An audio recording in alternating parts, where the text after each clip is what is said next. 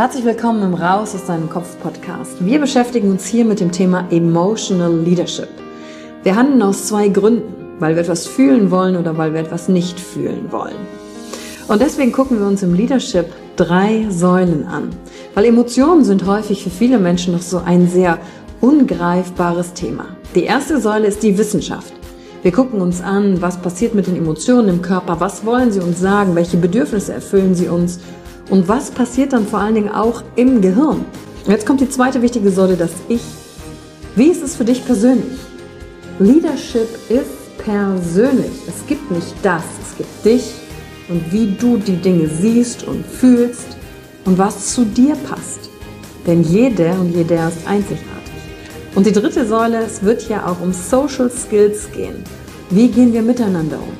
Verhalten, Kommunikationsskills, Führungsskills, Speaking Skills.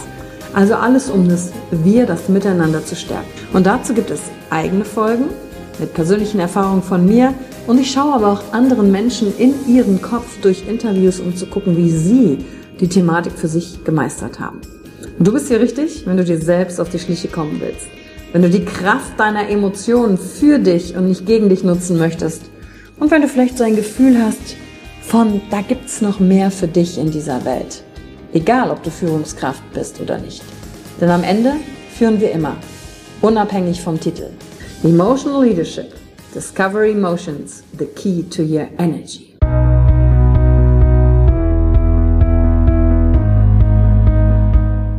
Hallo und herzlich willkommen bei einer neuen Folge von deinem Podcast Raus aus deinem Kopf. Hier holst du dir dein Wissen und deine Inspirationen rund um das Thema emotionale Intelligenz und Kompetenz. Danke fürs Einschalten. Viel Spaß mit der heutigen Folge.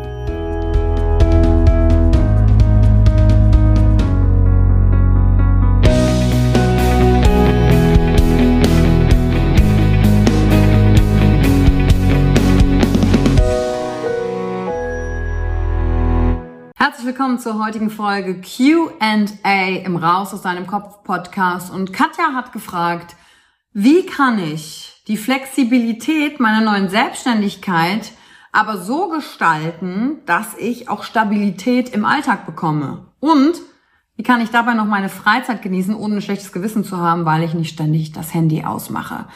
Und das ist natürlich eine ideale Frage, weil es darum geht, wie gehe ich gerade mit unangenehmen Emotionen um, wie gehe ich mit Erwartungshaltungen an mich selbst um. Und wenn du die Folgen zu dem Motivkompass Emotional Leadership gehört hast, welche Bedürfnisse wir als Menschen haben, passt das natürlich perfekt hier rein. Also, liebe Katja und alle, die diese Frage auch brennend interessiert, ist ja komplett einfach. Wir als Menschen haben ja unterschiedliche Bedürfnisse. Aber wir haben immer diese vier Bedürfnisse auf jeden Fall, die sich in unterschiedlichen Werten bei uns äußern. Wir wollen Durchsetzung und Einfluss, Ordnung und Stabilität, Harmonie und Geborgenheit und Inspiration und Leichtigkeit. Und das, was du gerade ansprichst, liegt auf dieser situativen Achse Inspiration und Leichtigkeit. Das gibt dir ja die Selbstständigkeit, die Flexibilität, was dadurch aber passieren kann, ist, dass du komplett die Bodenhaftung verlierst, vielleicht nur noch ins Träumen gerätst und gar keine Struktur mehr hast. Und hier sind zwei Bedürfnisse, die gleichzeitig erfüllt werden wollen. Und das eine Bedürfnis ist Ordnung und Stabilität. War ja sogar auch von Katja in der Frage als Wort gewählt. Und Flexibilität, also diese Leichtigkeit und die Inspiration. Und beide Felder schließen sich natürlich im der Arbeit, gerade wenn man sich neu einrichtet, nicht aus. Sondern ich muss gucken, okay, wie kann ich mir jetzt meinen Tag und meine Arbeitszeit so gestalten? Und dadurch arbeiten wir den zweiten Teil der Frage gleich auch noch mit ab. Der erste Punkt ist, bau dir ein Ritual ein. Etwas, was dir Ordnung und Stabilität gibt. Dass du dir zum Beispiel ähm, morgens die ersten zwei Stunden sagst, ich arbeite mir jetzt meine Prioritäten ab. Ich gucke immer, was in meiner Prioritätenliste ist, weil dadurch habe ich eine gewisse Beständigkeit, eine gewisse Stabilität. Und wenn mal keine Prioritäten da sind, mal keine Aufgaben da sind, kann ich auch in diesen zwei Stunden zum Beispiel etwas anderes machen. Und da für dich selber den eigenen Rhythmus herauszufinden, wie strukturiere ich mir denn jetzt meinen Tag, hilft mir dabei, dass ich mir im Kalender Uhrzeiten eintrage? Oder engt mich das zu sehr ein? Ein ich muss einen Weg finden, beides miteinander zu vereinen. Ähm, Rebecca zum Beispiel, mit der ich zusammenarbeite, die hat das 20-Minuten-Konzept. Die sagt, okay, sie arbeitet immer 20 Minuten an einer Sache, intensiv, dann ist alles andere aus. Und dann macht sie 10 Minuten Pause. Und dann arbeitet sie 20 Minuten weiter damit sie die Konzentration den Fokus auf diese Sache hat. Und diese Struktur 20, 10, 20, 10 gibt ihr natürlich die Beständigkeit und auch das, das gute Gefühl, mit dem eine Sicherheit einhergeht, ah, ich habe was geschafft, ich kriege die Dinge so hin, wie ich sie will. Und damit ist das Bedürfnis von Ordnung und Stabilität hergestellt. An Tagen, wo wir unterwegs sind, findet sie dann einen anderen Rhythmus und schaut dann im Kalender, wie kann ich das Ganze jetzt nachholen oder vielleicht vorarbeiten. Und da muss man für sich gerade in der Selbstständigkeit, wenn man anfängt, einen Rhythmus finden. Denn wenn ich die Stabilität hier unten und die Ordnung drin habe, dann kann ich auch viel kreativer arbeiten, kann noch mehr in die Leichtigkeit gehen, weil ich nicht ständig mit diesem Gefühl rumlaufe, ah, ich habe da jetzt noch nicht genug gemacht. Deswegen bedingt das eine das andere. Und ganz wichtig sind vor allen Dingen dir in Bezug auf deine Arbeit zwei Fragen zu stellen. Und die Frage ist, wo habe ich mich heute sicher und entspannt gefühlt, weil ich meinen Tag strukturiert habe? In dem Arbeitskontext, wo habe ich mich heute sicher und entspannt gefühlt? Weil von den selbstständigen Zuhörern, die kennen das, manchmal ist es auch schön, keine großen verantwortungsvollen Aufgaben zu machen, sondern einfach nur Belege abzuheften. Das gibt einem dann plötzlich Freiheit im Kopf und so dieses Gefühl von, ich habe es heute wieder geschafft. Das ist die eine Frage, Ordnung und Stabilität in deinen Arbeitsalltag. Wo habe ich heute für Ordnung und Stabilität in meinem Arbeitsalltag gesucht, was mich entspannt hat? Und dann kannst du dir auf der anderen Seite die Frage stellen, wo konnte ich heute durch meine Arbeit ein Wunder kreieren? Oder habe ich ein Wunder erlebt? durch die Arbeit. Damit stärke ich beide meiner Bedürfnisse und finde so den Weg mit mehr Flexibilität. Und dann hat sich der zweite Teil der Frage nämlich auch komplett beantwortet, der da heißt, okay, wie kann ich es dann auch für mich genießen, äh, in meiner Freizeit nicht ständig aufs Handy gucken zu müssen? Du bist ja derjenige, der die Regeln vorgibt. Und wenn die Frage ist, wer will denn mit dir kommunizieren in der Zeit?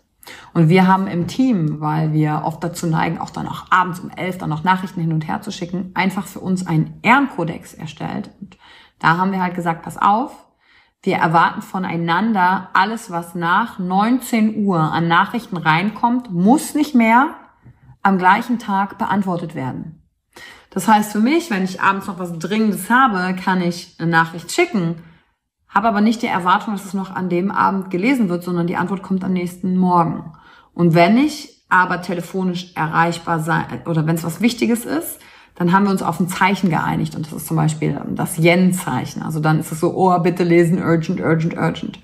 Finde für dich da so Rituale, vor allen Dingen auch in Absprache mit denjenigen, die dich erreichen wollen. Sind es vielleicht Coaches, sind es Kunden, sind es Team, Mitarbeiter, sind es Freelancer? Dass mit dem einfach eine ganz klare Regel ausmachst, hey, was erwarten wir voneinander, so dass es für dich passt. Und wenn du deinen Tag so strukturiert hast, hier tue ich, mache ich diese zwei Stunden zum Beispiel Prius abarbeiten, hier mache ich zwei Stunden was für mich, das gehört dann auch in die Struktur des Arbeitsalltages. Dann kannst du das schlechte Gewissen auch einfach loslassen und läufst nicht mit diesem Gefühl durch die Gegend, es war nicht genug. Und damit das am Ende des Tages nicht kommt, definitiv dir noch diese Frage stellen. Was habe ich heute durch mein Handeln erreicht, auf das ich stolz sein kann? Dann gehst du nämlich nicht mit dem Gefühl zu Bett, ah, es war nicht genug, sondern mit einem zufriedenen Gefühl. Und das war QA. Du fragst, ich antworte. Wenn du eine Frage hast, schreib mir auf Instagram und bewerte natürlich gerne wieder die heutige Folge. Und ich bin gespannt, ich freue mich, was noch so von euch reinkommt zum Thema Emotional Leadership, Umgang, Verhalten mit Emotionen, mit anderen Menschen. Schickt einfach alles rein und ich gebe mein Bestes, das zu beantworten. Danke für die Zeit, die du dir heute genommen hast, um dieser Folge zuzuhören. Damit hast du wieder etwas für dich getan, das dir niemand nehmen kann. Und wenn dir etwas aus dem Podcast gefallen hat, bewerte ihn gerne und teile ihn mit anderen Menschen, die dadurch auch wachsen können. Wenn du Fragen hast oder dir eine Folge zu einem bestimmten Thema wünschst, schreib mir auf Instagram oder Facebook. Ich freue mich von dir zu hören. Deine Yvonne. Danke, dass du dir heute die Zeit genommen hast, reinzuhören. Die Folge hat dir gefallen? Dann lass mir doch eine Bewertung da. Schreib mir auf Instagram auch, wenn du einen Wunsch für eine eigene Folge hast. Und teile die Folge mit jemandem, der dir wichtig ist, wo du denkst, ha, der oder sie könnte davon profitieren. Und wenn du mehr zum Thema Emotional Leadership wissen möchtest, folge einfach den Links in den Show Notes. Ein Einstieg in unsere Welt der Emotionen könnte für dich auch die Emotion Entdeckertour sein. Ich freue mich auf dich und ganz besonders, dass du hier bist.